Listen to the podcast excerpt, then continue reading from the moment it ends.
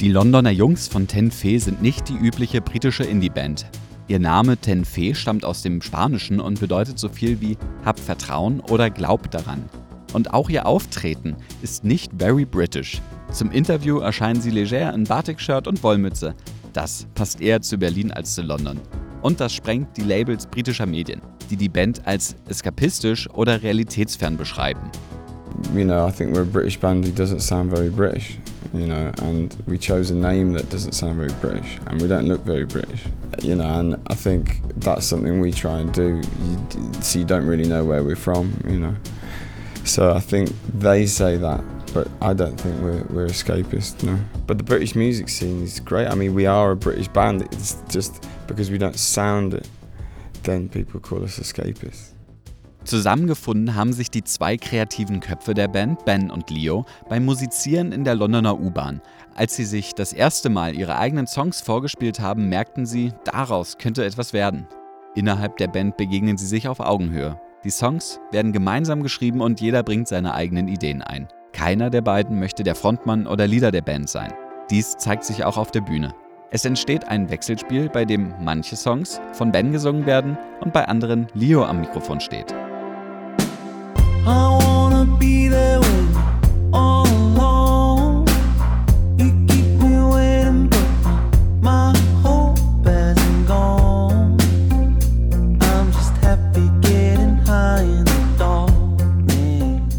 Bei ihrem Sound wollen sie sich nicht von den aktuellen Trends beeinflussen lassen und vor allem Musik machen, die ihnen selbst gefällt. You know, I think it's easy to try and like everything. There's so much music out now.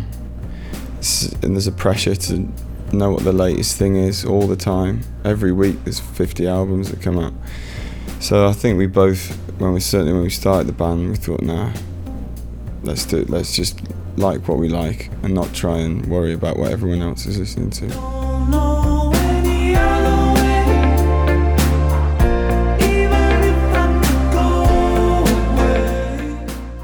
Für ihr Debütalbum Hit the Light wollten sie unbedingt mit dem Produzenten Ewan Pearson zusammenarbeiten. Der ist eher bekannt als DJ und Produzent elektronischer Musik. That was kind of I think that was the big sort of link that we we wanted to make really working with Ewan Pearson was was to kind of make this um, melting pot between the more sort of acoustic side or the like the kind of rock rock and roll side of of what we're into, and his uh, and then that kind of electronic groove side of things. Yeah, and kind of get this right balance between the two.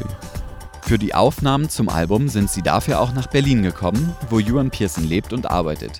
Dabei ist ihnen der Unterschied zu London schnell aufgefallen. Uh, in Berlin, there's a more relaxed vibe than in London. Um, like, yeah, you don't, you feel like people are generally sort of a bit more kind of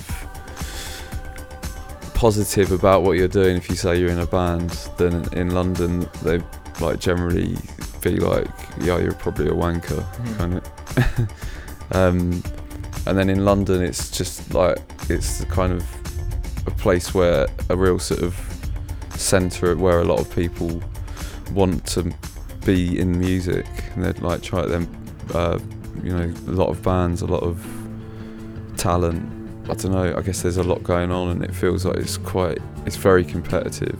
And being here recording and working with like a, Ewan Pearson, who's a really good producer, I think all that sort of helped make us feel uh, more relaxed about it.